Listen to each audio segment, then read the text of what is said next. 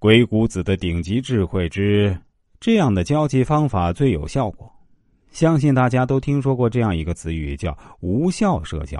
意思是说，很多人天天忙于各种社交场合露脸，但最终并没有取得什么真正的效果。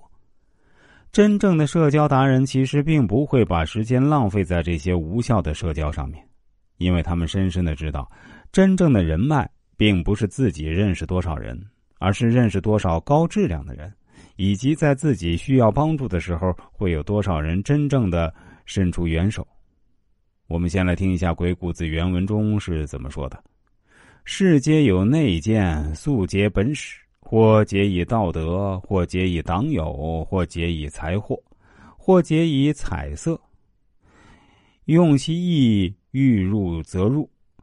欲出则出，欲亲则亲，欲疏则疏，欲救则救，欲去则去。”欲求则求，欲思则思。这段话的大概意思说，君臣之间内心相知的程度源于平素的交结，有的以道德交结，有的以党友交结，有的以财物交结，有的以美色交结。只要摸准了君主的心意，并善于迎合其意，那么想入政就能入政，想出世就能出世。想让君主亲近，就能让他亲近；想让他疏远，就能让他疏远；想投奔君主，就能投奔；想离去，就能离去；想让君主照求，就能得到照求；想令君主思念，就能被他思念。如何在进言之前察言观色，先行试探，以彻底了解对方的人情所好，使得自己的进言能够有的放矢和对症下药。最终达到预期效果，这实在是一门不可忽视的大学问。唐朝的纵横学家赵迪，在其名著《长短经调情篇》里，就此总结了七条诀窍：一是以物调之，看喜欢何物；二是以言调之，看喜听何话；三是以事调之，看如何待事。四是以质调之，看志趣何在；五是以事调之，看眼神如何；六是以闲调之，看如何是闲；七是以色调之，看形色如何变化。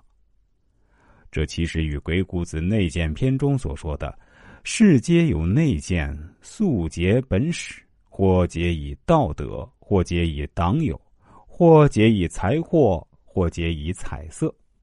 用其意，欲入则入，欲出则出，欲亲则亲，欲疏则疏，欲救则救，欲去则去，欲求则求，欲思则思，是同出一辙，而且二者所言各尽其妙，殊途同归，都充分肯定了必得其情乃至其术的无穷妙用。下面我们不妨用一个例子来窥斑见豹。汉高祖刘邦因为宠幸戚夫人，所以想废掉吕后所生的太子，而改立戚夫人的儿子赵如意为太子。要知道，太子是国家的根本，一旦根本动摇，就会出大事所以，许多大臣纷纷向刘邦进谏，劝他放弃这个念头，但他都听不进去。吕后得知此事后，十分着急，便请刘侯张良出主意。张良为他细细分析道：“这是难以用口舌争得胜利的。皇上有四个招不来的人，这四个人都已经很老了，只因皇上待人轻慢无礼，他们逃入山中，不愿做汉朝的臣子。但是皇上一直认为这四个人很高尚，不爱名利。”现在不妨派一个能说会道的人持太子的亲笔信，用谦卑的言辞、诚恳的请求他们入宫，这样他们会来的。入宫之后，要以贵宾之礼相待，让他们常常跟着太子入朝，并让皇帝能够看见他们，这样对稳固太子的地位是会有帮助的。